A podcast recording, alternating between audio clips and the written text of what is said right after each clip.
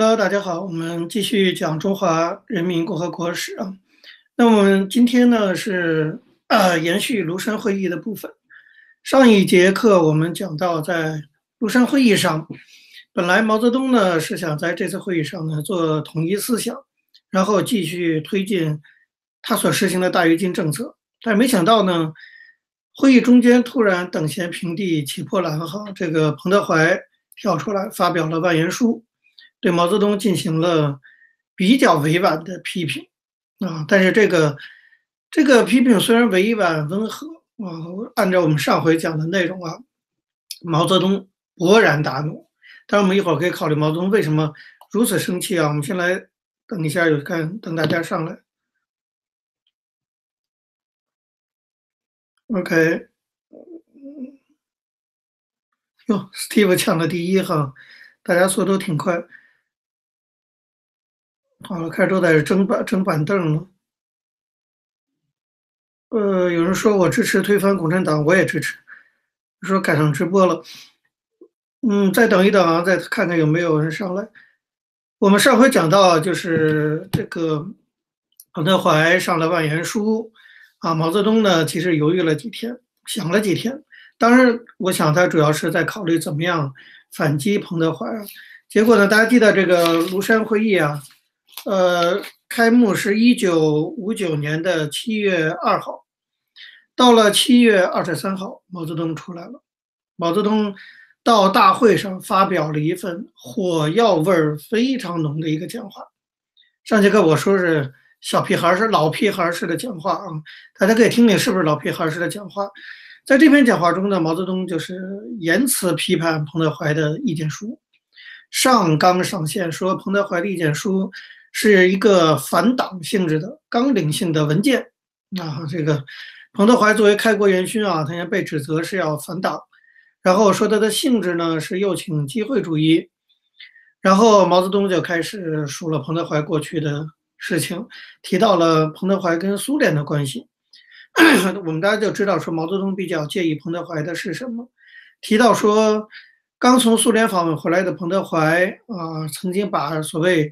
人民公社的负面的材料送给赫鲁晓夫，那么导致苏联的赫鲁晓夫呢，利用这些材料来批评中国的大跃进政策，那么非常的毛泽东对此非常的不满。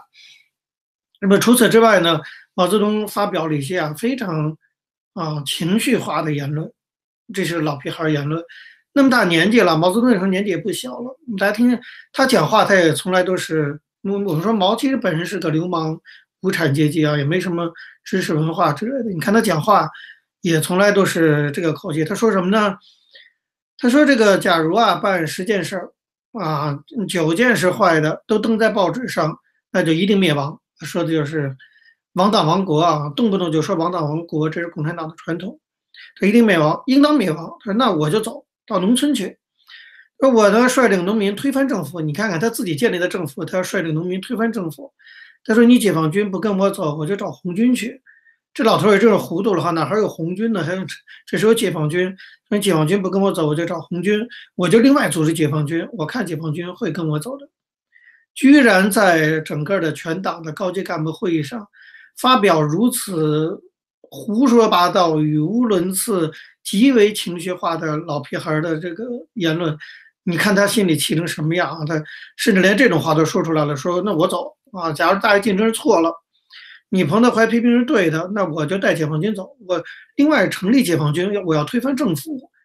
这种话如果别人讲出来，那大概早现场就逮捕了。那毛泽东就什么都可以讲。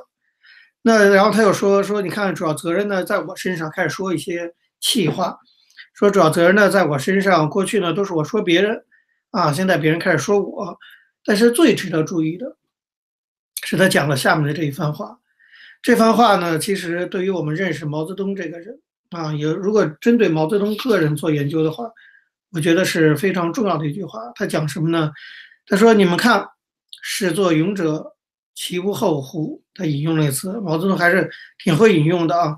我不知道这个“始作俑者其为后乎”，这个大家都很熟悉。有没有人知道？就是现在的在线上的有没有知道出自哪里的？点出自哪里？始作俑者，其为后乎？有人知道吗？典故出自哪里？我们再稍等一下。李强上来了，Hello，有没有人知道“始作俑者，其为后乎”点出自？答对传统文化都不是很清楚了哈。“始作俑者，其为后乎”？有人说《论语》，嗯，还有吗？没有了。有人说不知，嗨，米勒哥说不知道。始作俑俑者，其出后乎？其不后乎？点出在《孟子》。《孟子》里有一篇呢，叫《梁惠王上》，这里说。大概原文是说：“孟子对曰：杀人以挺与刃，有以义乎？曰：无以义也。那以刃乎？曰：无以义也。曰：庖有肥肉，厩有肥马，民有饥色，也有恶婆。此率兽而食人也。兽相食，且人恶之，为民父母。行政不免于率兽而食人，恶在其为民父母也。仲尼曰：始作俑者，其为后乎？”啊，但这孔子说的话，但是点出自孟子。那么这里的“俑”是作“俑者其为后乎”，这里的“俑”指的就是古代呢用来殉葬的这个人偶，不是真的人啊，就是做成人的样子，然后跟人一起陪葬。那么始作俑者，指的就是当初制作那些人偶的工匠啊。那么后来呢，引申为就是“始作俑者其为后乎”的“始作俑者”。被引申为首创恶例者，一定会有报应。这个词的意思就是这个。毛泽东呢就引用了这句话，说：“你看，始作俑者，其为后乎？”然后毛泽东讲了一番，怎么说？让人听起来情绪也挺复杂的一段话。他说：“我一个儿子打死了朝鲜战场毛毛岸英，一个儿子疯了毛岸青。所以我们说毛岸青疯了，这是毛泽东自己讲的，这不是我们说的。他说：“我看是没有后的，始作俑者是我，我应该断子绝孙。”这像一个堂堂的党的领袖哈，讲的话嘛，这完全是赌气的话，在这个大会上，他说这个彭德怀这样批评我，看来我就是始作俑者哈，让我应该断子绝孙，讲了这么一番非常情绪性的话，那我们当然就知道说这些话这么激烈，显示毛泽东对彭德怀的这个不满啊，已经不仅仅是一些政策上的分歧，涉及了很多个人之间的恩怨。这个恩怨我们上节课已经讲过啊，没有听过的可以回去再听一听那一节课。毛彭两个人之间是有很多的恩怨，其中一个非常大的恩怨。那么通过这一番讲话，我们可以看得出来，毛最介意的就是毛岸青在彭德怀没有照顾好的情况下死在了朝鲜战场上，所以他才讲了这番话：“始作俑者，其为后乎？”这话讲的是非常重的。政策不同，意见不同啊，有争论，这在党内哈是正常的，但是。上升到这么激烈的程度，骂成这个样子啊！说你这就是断，我就应该断子绝孙。说这种赌气的话，你看毛这不是老皮孩儿是什么哈？这完全是一般老皮孩儿的言论。另外，你应该看得出来，朝鲜战争之后，彭德怀因为战功，在军队享有很高的威望，然后他长期担任国防部长，又使得他可以直接的指挥军队。实际上，我觉得毛泽东内心对彭德怀是非常忌惮。担心毛对军队的掌控受到影响，所以他刚才我们那段讲话我们提到嘛，他说：“那我看解放军是会跟我走的。”那什么意思？对他就他内心觉得解放军被彭德怀控制，但是他有自信，只要他造反，解放军还会跟他走。他专门讲到说：“你如果说我大跃进错了，我就到农村去啊，解放军不跟我走，我就找红军去，我就另外组织解放军。”这些话其实都非常的有深意啊，实际上就是反映出来毛泽东内心对彭德怀的军权的这种忌惮，担心这个在未来的政治斗争中解放军不跟他走，这是他一定要整彭德怀，一定要夺彭德怀权的原因之一。所以我个人认为，当然对于历史有各种解释啊，当然有人说这个啊彭德怀上万言书触怒毛泽东，这肯定是毛泽东大怒，把彭德怀打成反党集团。夺彭德怀的权的主要原因之一，但是我觉得，之一另外一个，我觉得毛泽东就是借题发挥，他就借着彭德怀这个万言书，你看朱孝周这些人也批评大跃进，毛泽东就谈笑风生；彭德怀一批评大跃进，毛泽东就暴跳如雷。我看毛毛这个人，其实他就是借题发挥啊，借彭德怀反对大跃进，实际上要夺了彭德怀的军权，因为他担心这个彭德怀的军权做大。所以才发表了这么一份非常老皮孩的这种这种讲话。实际上，毛的内心，你看他也相当沉痛的，就是他的儿子自己说一个打死了，一个疯了啊，根本就就没真的是无后。始作俑者岂为后乎？讲的就是首创恶力者啊，一定会有报应。其实呢，迷信点说呢，恐怕还真的是如此啊。毛泽东在历史上做了那么多的恶事，杀了那么多的人，他果然就是没有什么好的后代。当然，当然有一个啊，叫毛这个这个这个毛孙子哈，我们现在这个毛毛新宇，那什么样就不用我多讲了哈，也挺凄惨的。唯一一个后代还是这个样子，毛岸青就是一个疯了的人生的小孩。其实大家想想看，毛泽东的老婆也没什么好下场，是吧？毛泽东的什么杨开慧死在监狱里，贺子珍后来也神经病、精神病发作了，贺子珍长期的精神病发作死了。林彪呃，林彪去了，林彪当然不是毛泽东的老婆。江青啊，自杀在监狱里头。毛泽东这一生啊，儿子没一个有好下场，老婆没一个有好下场的，这不是报应是什么？啊，当然我们不是在这里推动这个这个封建迷信啊，但这是毛泽东自己讲的啊，这个始作俑者其无后乎，完全落实在毛的身上了。我觉得某种程度冥冥中还真的是有报应这件事了。那么毛泽东这篇讲话一出来的话，全党傻眼，彭德怀傻眼。那么整个的这个庐山会议的政治气风向马上就转变了，在毛泽东的指使下，在八月十六号庐山会议接着开，毛泽东下令林彪这些人，凡是还没有在庐山上的党的高级干部，全给我到庐山来，召开了中共中央八届八中全会，这庐山会议的第二个阶段。简单的讲，就是在这个会上呢，就做出了一个决议，叫做以彭德怀为首的反党集团的决议。就说在庐山上抓出了一个反党集团，彭德怀从开国元勋一心为民讲话，摇身一变成了反党集团的首领了。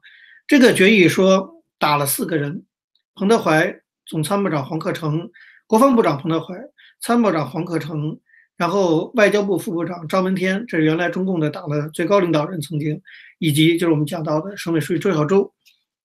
那么说，彭德怀、黄克诚。张闻天、周小舟这些人在庐山会议期间啊，和庐山会议以前的活动是有目的、有准备、有计划、有组织的反党活动，开始胡编了啊！大家都知道，这四个人之间没什么那么密切的联系。你要不开庐山会议，他们会讲这些话吗？你开了庐山会议啊，让高级干部讲话，高级干部讲了，你就说他们是反党。毛泽东一贯使用引蛇出洞，这点呢，我也请。大家一定牢牢记住啊，在历次政治运动中，毛泽东用惯了这一招了，引蛇出洞。奇怪的是，还有很多人不断的上当，就他让你讲话，让你讲完了，他就说你怎么讲这种话，我打死你啊！就这种。那么并称呢说，这次活动是高饶反党联盟事件的继续和发展啊，是性质上升到这个，就是中共党内从一九四九年建立到一九五九年才十年的时间。已经党内两次大的党内清洗，一次就是高岗饶漱石，啊，那一次就是彭德怀、黄克诚、张闻天、周小舟，才十年内就搞了两次大的党内清洗。在庐山会议之后，当然这个彭德怀这些人都被免去了所有的权利哈，然后在庐山会议之后，在全国各地展开这个追追捕啊，不是追捕，或者是这种呃追究所谓的彭德怀派。的人的这个政治运动叫做反右倾运动。那么在这个反右倾运动中啊，据统计，整个人民解放军内部被戴上右倾机会主义的政治帽子，就是说跟彭德怀站在一起的一万七千多军官被清洗。那这当然，因为彭德怀当了那么多年的军队高级将领，应该都是彭德怀系统的人，一万七千多人被清洗。中央军委进行全面的改组啊，只要是。跟彭德怀有关的军队的高层也都受到全面的整肃。你比如说，总参谋长黄克诚本身就是反党集被认为反党集团的了，总政治部主任谭政撤职，国防部副部长肖克撤职，沈阳军区司令员邓华，这个是原来彭德怀去朝鲜战场上的这个副手撤职，总后勤部长洪学智撤职，国防部训练总监 副部长李达撤职。装甲兵司令部副司令员聂鹤亭撤职，总参谋部装备部部长万毅然撤职，全部撤掉。几乎你看几个总啊，这个总参谋长、总政治部、总后勤部等等全部撤掉。也就是说，把彭德怀在军队里的啊人马连根拔起。那当然，军委主席没有变啊，因为军委主席名字叫毛泽东。当时的军委副主席依次是谁呢？是林彪、贺龙、聂荣臻。那么林彪本来没有参加这次庐山会议啊，刚才讲，毛泽东把林彪紧急招上了庐山，林彪接任了国防部长。这林彪呢，在这次会议上啊，庐山会议上重返中国政治舞台。后来跟毛泽东联手发动了文化大革命，完全是从这边开始啊。本来在这之前，其实整个中国政局林彪很少讲话的，但这次林彪出来，毛泽东跟林彪的联盟是文革能够发动起来的很重要的一个基础。毛林的联盟就是在这次庐山会议上形成的。林彪正式全面的掌握了军队，而且被毛泽东确定为这个接班人。那么更重要的是。庐山会议的后果是毛泽东成功的解除了党内有不同意见的这些人的这个嗯未来提意见的可能性。以彭德怀这样的地位啊，这样对党的忠诚都被打成，只要是提了不同意见都打成反党。你可以想象，党内就是一片寒蝉啊，所以党内的这种反对的声音就是越来越少了啊。那么，不过话说回来，我也要提出来，就是。毛泽东呢，他毕竟再怎么玩弄权术，第古代军方都会有这个下场。就是你虽然剥夺了彭德怀的军权，把军权给了林彪，但林彪会不会做大？你恐惧彭德怀把军队权力做大，所以你才夺了他的权。但事实证明，后来他又开始担心林彪军权做大。这个封建帝王都是这个样子，永远活不踏实。哈，就是多疑症就是这么形成的。就你要做封建帝王，就总是要担心。这个功臣权力做大，这个也为以后毛泽东跟林彪的矛盾埋下了一个伏笔，就是你让林彪掌握了所有的权力，后来毛泽东又后悔了。那么更重要的是呢，因为对于大跃进的啊这种质疑，那么被定性为右倾机会主义，所以对毛泽东的批评啊被视为对他个人权威的挑战，党内的不同意见彻底的消声了，这使得大跃进继续发展。我们原来讲过，大跃进饿死几千万人啊，是一九五九年开始的。倘若这次庐山会议真的阻止住了大跃进，就不会饿死那么多人。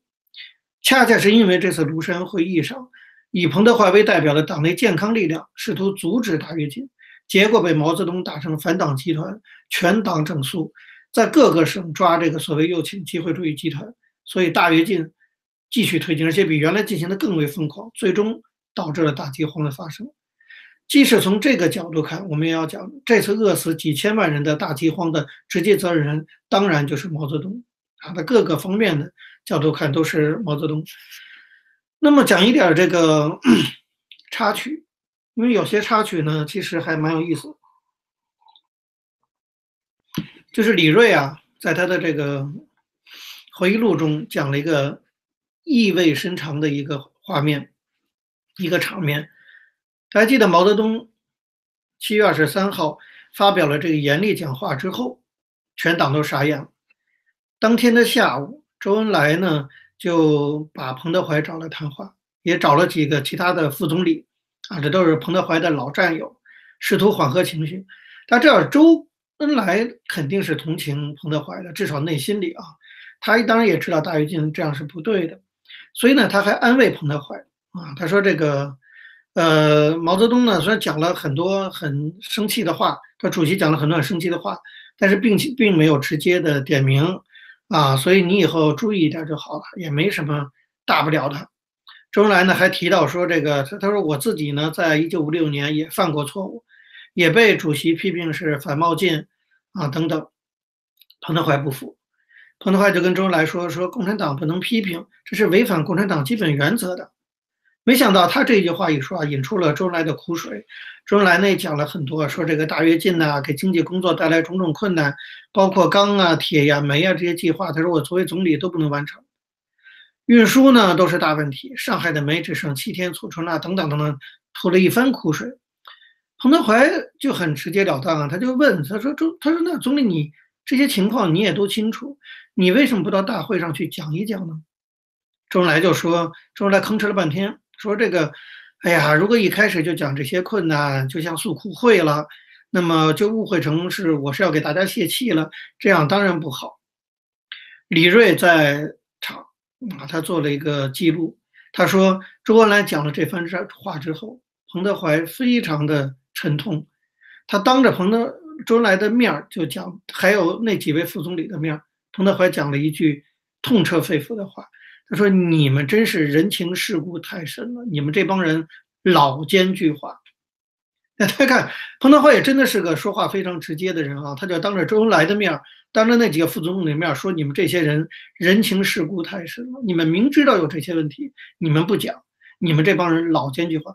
老奸巨猾是彭德怀给周恩来的定性，这是李锐回忆录里写的。我觉得这个定性是极为精准的啊，只有他们党内的人啊，跟周恩来这么密切的人才了解周恩来老奸巨猾。”那么接下来，这是庐山会议就结束了，党内的意见被达到。往下呢，我们就就党内这个部分来讲，哈，就整个形势急转直下。那么原来的一些健康力量，谁也不敢讲话。毛泽东的个人权威极大的树立，凡是提出谁谁也不敢对毛泽东提出任何批评了。一九六二年的时候啊，再过了几年，就是大跃进结束以后。中共中央召开了这个所谓八届中央委员会第十次全体会议，那么在这次会议上就开始重新提出阶级斗争。那么全会公报呢说，阶级斗争是不可避免的，这是马克思列宁主义早就阐明的一条历史规律，我们千万不要忘记。所谓我们千万不要忘记阶级斗争这口号，不是文革中提出来的，是一九六二年就提出来了，这一点很重要。就是我我我们以后会讲到文革哈，大家不千万不要以为文革是个突发的事件，文革是个长期积累形成的事件啊。就像今天大家都说啊不会再发生文革，可是我觉得没有人可以下这个结论，因为只要有文革有关的因素在慢慢积累，就会有文革再发生的可能性。那么当年一九六六年的那场文革，实际上千万不要忘记阶阶级斗争这样的指导那场文革的纲领性的口号。早在一九六二年就提出来了，你可以看得出来，它是在逐渐积累的。那么从这个时候开始，中国的政治气氛就是越变越越左。好，那么接下来我们就就不去细讲了。那接着又搞了这个社会主义教育啊、整风啊。在庐山会议之后，毛泽东整个还魂啊，这个开始就是大力的在党内推动这个阶级斗争。对此呢，关键是态度，我要讲的是刘少奇。刘少奇在庐山会议上。也是批评了彭德怀的，当然他是站在毛泽东这个立场上啊。那么，但是毛泽东开始后来越来越左，开始把经济建设放到一边，重新要讲阶级斗争。刘少奇其实内心是有不满的。我们讲过，一九六二年七千人大会之后，毛泽东退居二线，刘少奇主持一线工作。那么刘少奇呢，说老实话呢，他全面掌握工作，他内心的这种啊，这个。应该说，对毛泽东的忌惮也有所放松，啊，他也开始慢慢有一点自我膨胀。但我这说自我膨胀不是负面的意思啊，就是，就他也开始觉得自己的权力已经相当稳定了。其实这是个错误的判断。根据邓丽群的回忆啊，有一次在党内的一个高级的会议上，毛泽东再三的强调说，农村呢现在已经出现了这个走资本主义道路的这个领导人。在这个会上，毛泽东讲了这话之后呢，刘少奇一反常态，不仅对毛泽东的说话不置可否、消极抵制，而且呢还站出来说说农村情况复杂，敌我矛盾和人民内部矛盾相互交叉，要具体分析。几乎跟毛泽东在会上针锋相对，就是毛泽东一方面跟林彪重新建立联盟，另一方面毛泽东跟刘少奇之间的矛盾，在庐山会议之后，到一九六二年开始，已经越演越烈。已经越来越朝着水火不容的地方去发展了哈，那么任何人都可以看得出来，刘少奇跟毛泽东在很多的方面立场是不一致的。周恩来曾经试图调和两个人立场啊，但是刘少奇当场就是质问周恩来，说饶漱石也是个走资派，他上来就是我提拔我重用的，难道我就是饶漱石的后台吗？那个会上你看刘少奇的这个嗓音也很高，毛泽东就坐在那儿不吭声看着。会上已经到了这个地步。据邓丽群说，当时会上的气氛是相当紧张的。我想在这次会上，毛泽东要把刘少奇斗下去的决心恐怕就已经确定了。那么，在毛泽东已经确定了准备要斗垮刘少奇之后，接下来的政治发展啊，就是在一九六二年的时候，这跟习近平就开始有点关系了。一九六二年八月，中共召开北戴河会议，在这次会议上，康生啊，中共的这个情报头子，在会上提出了说，有个小说叫做《刘志丹》，这个作者啊，就是就是这个当年这个刘志丹的。亲亲属啊写的这个刘志丹这个小说，康生认为这个小说呢有政治问题。那么九月份中央召开另外一次会议上，毛泽东就针对接着康生的话说说利用小说反党是一大发明等等。因为这么一句话，习仲勋因为习仲勋的我过去讲过，他的背景是跟刘志丹等等是西北帮的，习仲勋被撤掉副总理职务。啊，所以习仲勋早在文革之前，一九六二年就被撤职停了。所以这个习近平实际上连当红卫兵的资格都没有，他很早就变成这种啊所谓的这种黑帮分子的小孩儿。接下来一九六三年的时候啊，开始进行这个文化上的这种斗争，从无产阶级文化大革命嘛，是从文化开始的。我就简单的讲，比如说《文汇报》开始批评这个什么昆曲李慧娘啊，开始批评这个廖沫沙写的文章啊。一些电影，比如说《早春二月》呀，《舞台姐妹》《林家铺子》受到批判。重点是一九六三年十二月和一九六四年的六月，毛泽东针对文艺问题做了两个措辞非常严厉的批示。一个是说许多部门至今还是死人统治着，另外一个说十五年来文艺战线基本不执行党的政策。毛泽东这个话法说出来以后，很快在经济学领域在。各个方面历史学领域开始了对这种所谓反动资产阶级学术权威的大批判。到这个时候，文化大革命的轮廓就已经初步形成了。好，那我们讲，基本上庐山会议我们讲到这里，我讲的就是说，庐山会议实际上也是文化大革命的一条伏线。没有庐山会议，就不会有文化大革命。自庐山会议之后，毛泽东的权威无人敢挑战，他就开始一步一步的布局，要把刘少奇拉下来。但是我要特别提出的就是，你你可以看到。文化大革命气氛的酝酿是从文艺领域开始的。毛泽东没有在别的地方发难啊，他也没有在党务问题上挑战刘少奇，他也没有在啊政务方面挑战周恩来啊，他更没有在什么军队方面挑战林彪。他在文艺战线啊，他说文艺领域是什么这个不服从党的路线呢？基本上不执行，当官做老爷，不接近工农兵啊，什么演鬼戏啊等等讲了半天，这是个很有趣的问题。以后我们会讲到毛泽东搞的批胡适、反胡风啊、清宫秘史等等。毛泽东对文艺问题非常的重视啊。那以后我们讲，包括讲反右派啊等等。那么发动文革也是从文艺领域开始的啊，也是先从批这些什么鬼戏啊、批判电影啊，从这些开始的。因为毛泽东是个文青吗？他应该也不是。毛泽东就是要发动政治上的斗争。我我在这节课就想给大家留一个问题，因为我们党内斗争这一节，庐山会这一节就讲完了。我原来讲每一章我都会留一个问题，今天我要留的问题就是：毛泽东发动政治斗争，打击政治对手，为什么总是从文娱领域开始？啊，我再强调一遍啊，习近平发动政治斗争，大家知道都从反腐开始，毛泽东发动政治斗争。要拉下他的政治对手，已经好几次了。从一九四九年建国以后就开始，他非常的关注文艺领域的问题。以后我们讲反胡风也看到，为什么他为什么发动政治斗争，一定要从文艺领域入手？这个请大家做一些思考，因为我觉得这是一个非常关键的一个问题。而且对于我们了解一九四九年以后毛泽东的治国方略。啊，以及整个四九年这一段历史，我都觉得是一个很核心性的问题。